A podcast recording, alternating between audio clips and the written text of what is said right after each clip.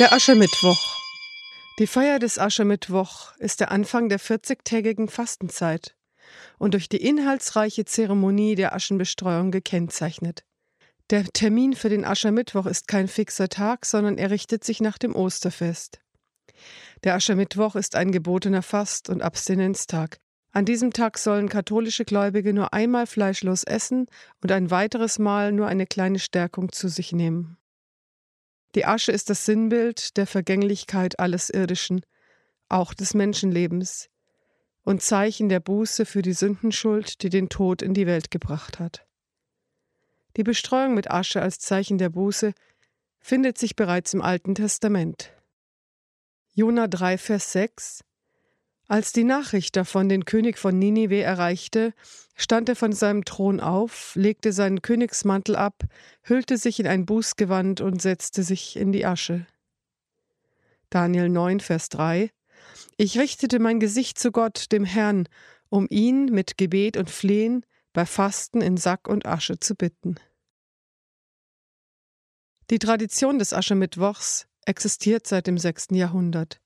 Der Name Aschermittwoch lässt sich auf die kirchliche Bußpraxis zurückführen, bei der die Büßer ein Bußgewand anzogen und mit Asche bestreut wurden. Es blieb der Ritus der Aschenbestreuung, die in Bußstimmung und mit Reue empfangen werden soll. Die Spendung des Aschenkreuzes findet in der Regel in der Heiligen Messe am Aschermittwoch statt. Dazu segnet der Priester die Asche durch Gebet und Besprengung mit Weihwasser. Er spricht bei der Bezeichnung mit dem Aschenkreuz zu jedem Einzelnen die Worte Bedenke, Mensch, dass du Staub bist und zum Staub zurückkehrst. Vergleich Genesis 3, Vers 19 oder aus Markus 1, Vers 15 Bekehrt euch und glaubt an das Evangelium. Der unübersehbar doch etwas an der Oberfläche bleibenden Freudenstimmung der vergangenen Tage soll nun eine Freude gegenübertreten, die nicht auf eine Stimmung angewiesen ist, sondern die aus der Tiefe des Herzens aufwachsen kann. Am Aschermittwoch ist alles vorbei. Aber was ist jetzt eigentlich vorbei? Die närrische Jahreszeit jedenfalls. Und an ihre Stelle ist eine Zeit getreten, die die Kirche Bußzeit nennt. Österliche Bußzeit. Aber ist damit auch die Freude abgeschafft? Weil man ab sofort in bußfertiger Gesinnung sozusagen in Sack und Asche gehen muss?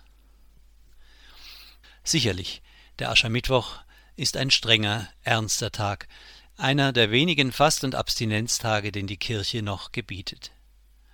Aber das muss nicht etwas Sauertöpfisches sein. Im Brauchtum früherer, noch christlich geprägter Zeiten gab es schon die Tendenz, die herben Forderungen dieses Bußtages etwas abzumildern. Ähnlich wie am Karfreitag war man erfinderisch in der Kreation von Rezepten, die zwar das Abstinenzgebot, also den Verzicht auf Fleischspeisen, nicht verletzten, aber dennoch einen recht leckeren Gaumengenuss verhießen. Bei dem heutigen, vielerorts als Attraktion angebotenen Aschermittwochs Forellenessen wissen vermutlich nur noch die wenigsten, dass das Fischangebot einst den gleichen Hintergrund eines in Geltung befindlichen Kirchengebots besaß. Aber nicht nur im kulinarischen Bereich gab es solche Tendenzen, auch die Kirchenmusik wusste Texte aus den Bußpsalmen derart zu vertonen, dass der Ohrenschmaus auch bei noch so herben Texten nicht zu kurz kam. Vielleicht tut es uns auch gut, den Einstieg in die Atmosphäre des Aschermittwochs allmählich zu suchen. Wir hören also zunächst eine ergreifend schöne Vertonung des Psalmtextes Miserere mei Domine. Erbarme dich meiner, o oh Gott, nach deiner großen Barmherzigkeit aus der Feder des A cappella-Komponisten Gregorio Allegri. Genommen ist seine Vertonung vom Beginn des Psalms 51. Der spielt in der gerade beginnenden österlichen Bußzeit eine zentrale Rolle. Es lohnt sich deshalb, seinen Text einmal meditierend und betend durchzugehen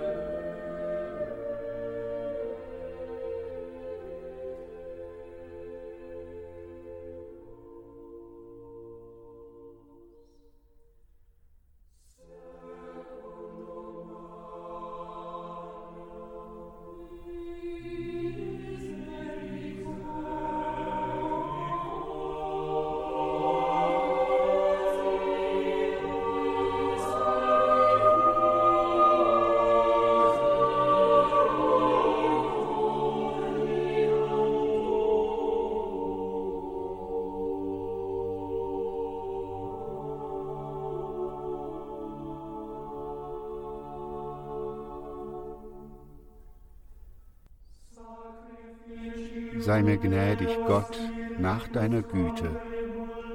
Nach der Menge deiner Erbarmungen tilge meine Übertretungen. Wasche mich völlig von meiner Ungerechtigkeit und von meiner Sünde reinige mich.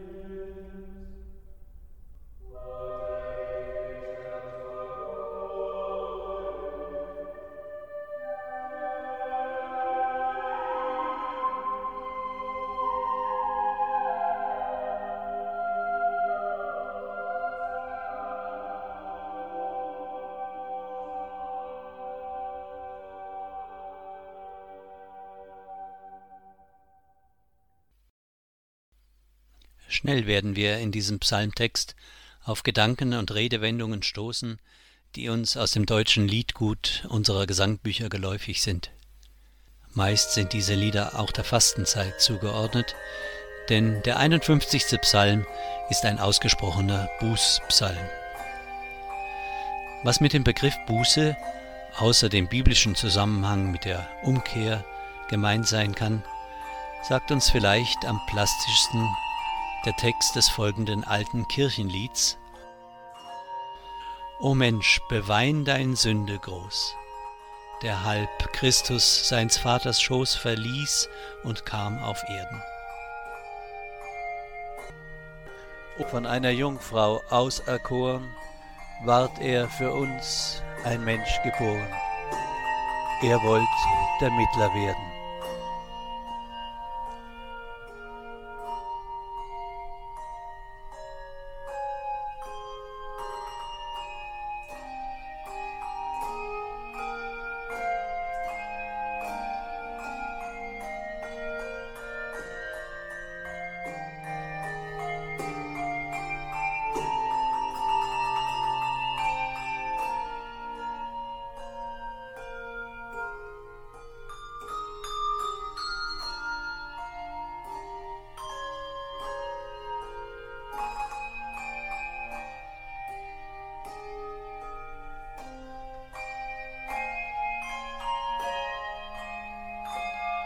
So lasst uns nun ihm dankbar sein, dass er für uns litt solche Pein, nach seinem Willen leben.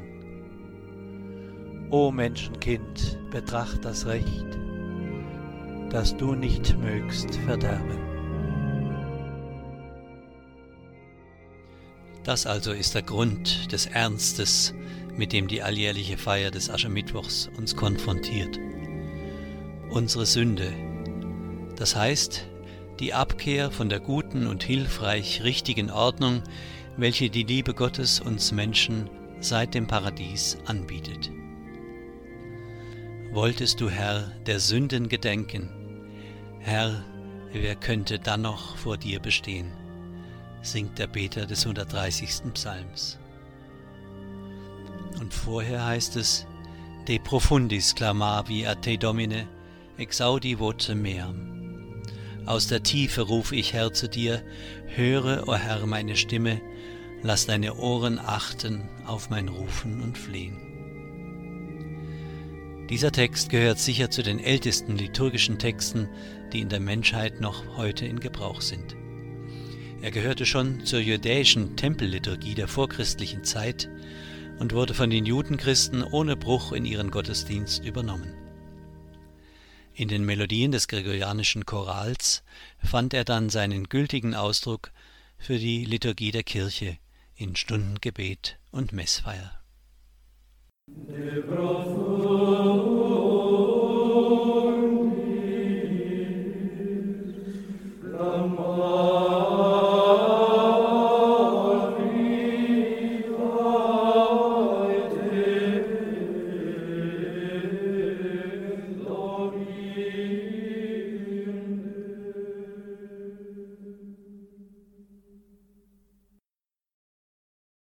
Kehren wir nun zum Psalm 51 als Ausgangspunkt zurück. Trotz des eindeutigen Bußcharakters dieses Psalms möchte ich auf eine besondere Textstelle aufmerksam machen, die eine weitergehende Bedeutung in unserem liturgischen Gebrauch besitzt als die Verse des übrigen Psalms. Wasch meine Schuld von mir ab und mach mich rein von meiner Sünde. Besprenge mich mit Isop, so werde ich rein, wasche mich, und ich werde weißer als Schnee. Die Älteren unter uns erinnert dieser Text sicherlich an die in der früheren Gottesdiensttradition übliche Besprengung der Gemeinde mit Weihwasser. Gesungen wurde dazu die gregorianische Weise des Asperges Me.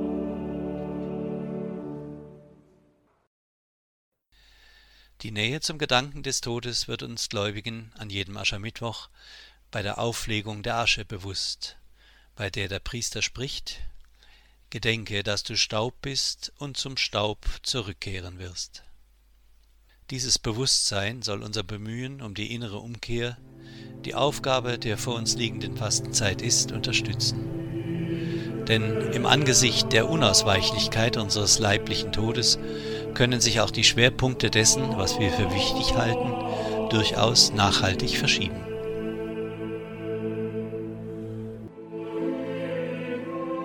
Libera me Domine, rette mich, Herr, vor dem ewigen Tod.